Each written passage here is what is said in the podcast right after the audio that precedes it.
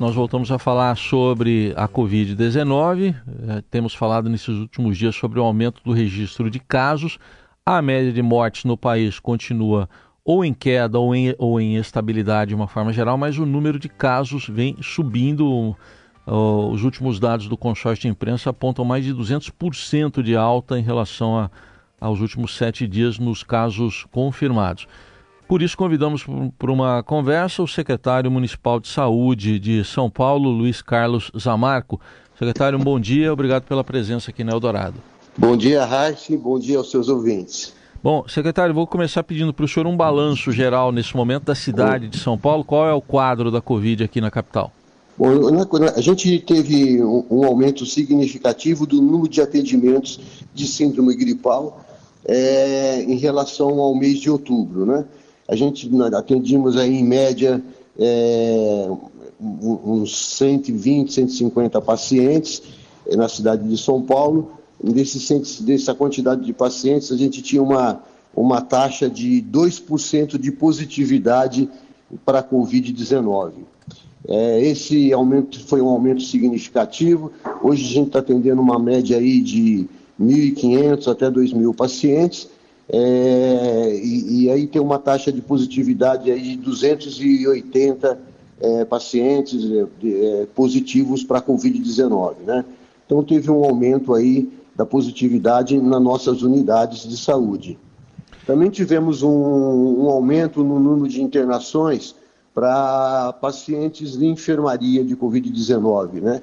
Saímos aí de uma internação de é, 100 pacientes Estamos chegando agora a mais ou menos, é, saímos de uma internação de 50 pacientes, estamos chegando a uma internação agora de 150 pacientes é, nas enfermarias. Nas UTIs saímos de 17 pacientes do mês passado, estamos chegando agora a 34 pacientes internados em UTI. Ainda não é um aumento é, que cause preocupação para o atendimento na cidade de São Paulo, porque a cidade foi muito bem estruturada nesses dois anos de Covid-19 e ainda nós mantemos um hospital exclusivamente para Covid aqui no centro da cidade, que é, tem é, é, dado conta desse atendimento para a população. Esses dados que o senhor nos apresentou aqui, secretário, são dados diários, então, é isso? De internações e, e em UTI, enfermaria, isso, por exemplo? A, a gente, eu fiz uma, uma, uma comparação, eu fiz uma, Fiz uma comparação do, me, do início do mês de outubro, mais de três semanas atrás, para os dados que nós tivemos, os últimos dados que estão nessa semana. Certo. Bom, o que... Então a gente tem um aumento significativo aí. Se, em, em, números inteiros, nós tivemos um aumento de, de seis vezes de internação nas enfermarias e de duas vezes nas UTIs. O senhor consegue, por esses dados que o senhor tem disponíveis, dimensionar um, um perfil desses pacientes, por exemplo, seriam pessoas é, de alguma faixa etária mais elevada? Seriam pessoas que estão com vacina atrasada? Tem algum perfil predominante? Temos sim. É, os pacientes internados, 83% deles são acima de 60 anos de idade. Então, é um predomínio nos pacientes idosos. É, eles estão vacinados, né? Então, são pacientes que tomaram a vacina, mas mesmo assim estão é, adquirindo vírus. É, por isso que nós estamos fazendo aí uma campanha intensa, é, mostrando a importância é, do uso de máscaras, né?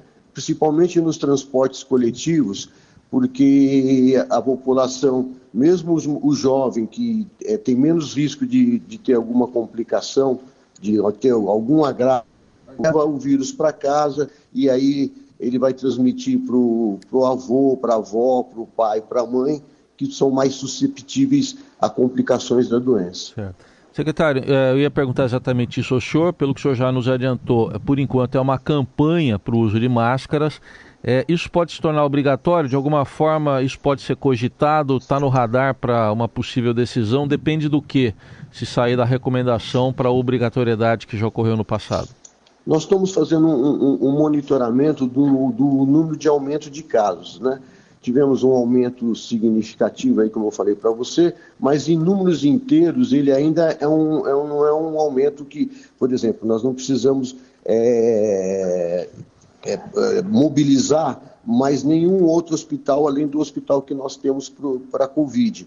Então, é, a gente está centralizando nesse hospital. Se houver um aumento de número de casos, com um risco de, de ter alguma dificuldade de atendimento, algum problema de colapso na, no sistema de saúde, a gente é, vai pensar nessa possibilidade. Mas pela quantidade de casos que nós temos hoje, pela utilização do nosso número de leitos e que nós temos disponíveis, é, nós ficamos só na recomendação e fazendo uma conscientização para a população. Eu acho que a população hoje está bem amadurecida em relação a, aos cuidados pessoais para evitar a contaminação da doença, a transmissão da doença, e a gente está fazendo é, essa ação para mostrar para a população que ela tem que continuar se cuidando, ela tem que continuar se prevenindo para evitar é, é, casos mais complexos. Secretário, o senhor acompanhou também, é, mais cedo a gente também deu essa notícia de duas novas subvariantes da Omicron que foram é, identificadas em São Paulo, uma delas na capital, né, uma delas aqui na capital, pelo Butantã, outra na região de Ribeirão Preto.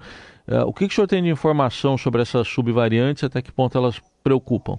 Como todas essas, nós temos aqui é, circulando na cidade, a gente faz um acompanhamento do, do sequenciamento é, desde o início da pandemia. Nós não paramos de fazer isso, inclusive nesse, nesse, nesse momento, nessas últimas, últimas semanas que nós estávamos com um número bem pequeno de casos, a gente continuava é, colhendo exames e os casos positivos a gente mandava para o Butantan para fazer o sequenciamento, por isso que a gente consegue, conseguiu identificar essas variantes que estão circulando. Nós estamos aqui com é, a, a, a, variante BQ, BQ1, e, e, tem uma subvariante da BQ1, que é a BQ1.1. E elas derivam de uma outra variante da, da, da BBA1, que todas elas são é, sublinhagens da Ômicron. E elas seguem a mesma característica da Ômicron, que é uma alta transmissibilidade, é, sem é, um aumento de complicações, principalmente na, é, nas pessoas que estão vacinadas e, e, e que tem o, costumam é, se cuidar usando o uso de máscara, higienização das mãos. Então, é uma variante da Ômicron que tem uma alta transmissibilidade, mas não tem é, um, um alto grau de complicações e gravidade. Bom, a prefeitura iniciou ontem o processo de vacinação das crianças de, de seis, aquela praticamente bebês, né, de seis meses a, a menos de três anos. É, consta que num primeiro momento ainda foi fraco o movimento. Como é que está o movimento? Como é que o senhor nos diz do movimento dessas, dessa procura por bebês? Nessa população, 367 mil é, crianças nessa faixa etária. Então, como o Ministério da Saúde distribuiu 34.800 doses para o município de São Paulo e orientou para que nós vacinássemos só as crianças com comorbidades, como na prefeitura o nosso número de pacientes com comorbidades não é um número é, é tão expressivo, é, nós é, colocamos, acrescentamos os indígenas e, e as doenças é, crônicas. É, nós tivemos um número pequeno ontem nas unidades, por isso que nós é, é, deixamos, avisamos para a população da Chipinha, a, onde a gente conseguiu vacinar 470 crianças, é, no total, entre a Chipinha e, a, e as crianças com comorbidades. Ah, é interessante isso que o senhor falou da Chepinha. Ah, desculpa, foi 699 crianças, 470 foi só da Chepinha. Tá, então 699 no, no total. Como é que funciona exatamente a Chepinha para os pais que estão nos ouvindo? Como é que eles podem se inscrever? Os pais que, que têm, têm essas crianças matriculadas na unidade básica de saúde próxima da sua residência, ele deve procurar a unidade é, fazer uma, um comprovante de endereço, fazer uma, uma inscrição lá na, na unidade, deixar um telefone de contato e no final do dia a unidade básica de saúde, é, tendo sobra de vacina, vai entrar em contato pedindo para se dirigir à unidade para tomar a vacina. Correto. É, o, o, senhor estava citando aí a campanha né, que a prefeitura está fazendo para o uso de máscaras. A gente já nota aqui que algumas escolas, especialmente particulares, voltaram a recomendar o uso de máscara em sala de aula. É, uh, e para as escolas públicas aí do, do município, o que, que o senhor recomenda? Pode haver uma volta aí da, da obrigatoriedade? É, a gente, nós estamos ainda é, fazendo, a, nós nunca deixamos de fazer a recomendação, né? nem nas escolas e nem nos, nos, transportes públicos. Sempre fizemos a recomendação do uso de máscara, porque é um local que tem um, um grande número de pessoas circulando.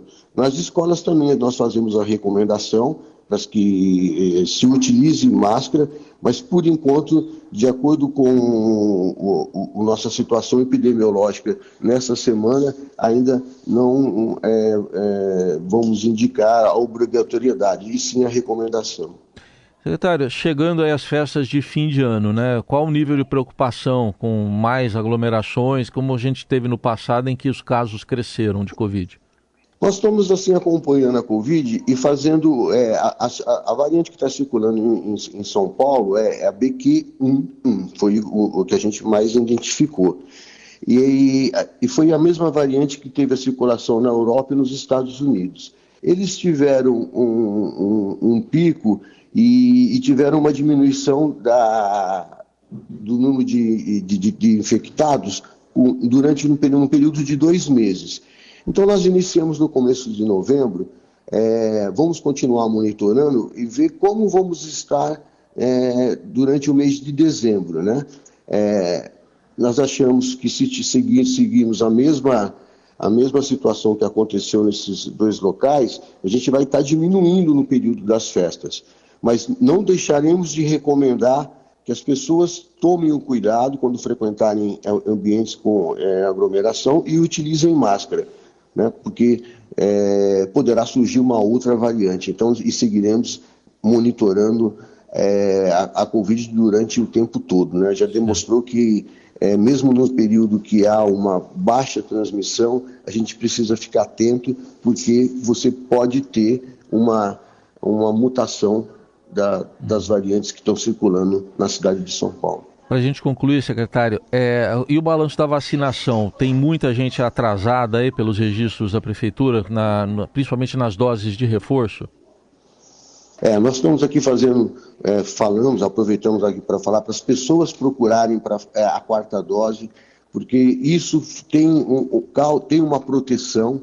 Você hoje é, as pessoas que têm se infectado e têm é, tido os, os, casos de gravidade maior são as pessoas, mais, as, os idosos, que já tomaram a vacina é, há mais de um ano. Então, normalmente, depois de quatro meses, você tem uma diminuição do número de anticorpos. Então, quem não tomou a quarta dose ainda, nós temos é, 3.700 pessoas nessa situação na cidade de São Paulo, elas devem procurar uma unidade básica de saúde, tomar a quarta dose para se proteger e ter é, é, mais dificuldade de se contaminar com essa nova variante. É, só aproveitando a sua experiência, secretário, pelo que o senhor está dizendo, então, uh, tem mais idosos né, nessa faixa que estão sendo internados, muitos já tomaram a quarta dose, não partiu ainda das autoridades federais nenhuma orientação em relação a uma quinta dose, né? O senhor acha que é uma discussão inevitável, que a gente vai chegar talvez a vacina da Covid uh, se transformar numa vacina contra a gripe que a gente toma todo ano? Isso é uma discussão que os técnicos têm é, tido com bastante ênfase. A gente acredita que é, provavelmente vamos ter que ter uma, uma vacina, tem até alguns estudos né, na Anvisa de uma, de uma, nova, uma nova proposta da Pfizer, aí uma vacina é, recombinante, para que é, as pessoas tomem e evitem a, a transmissão do vírus.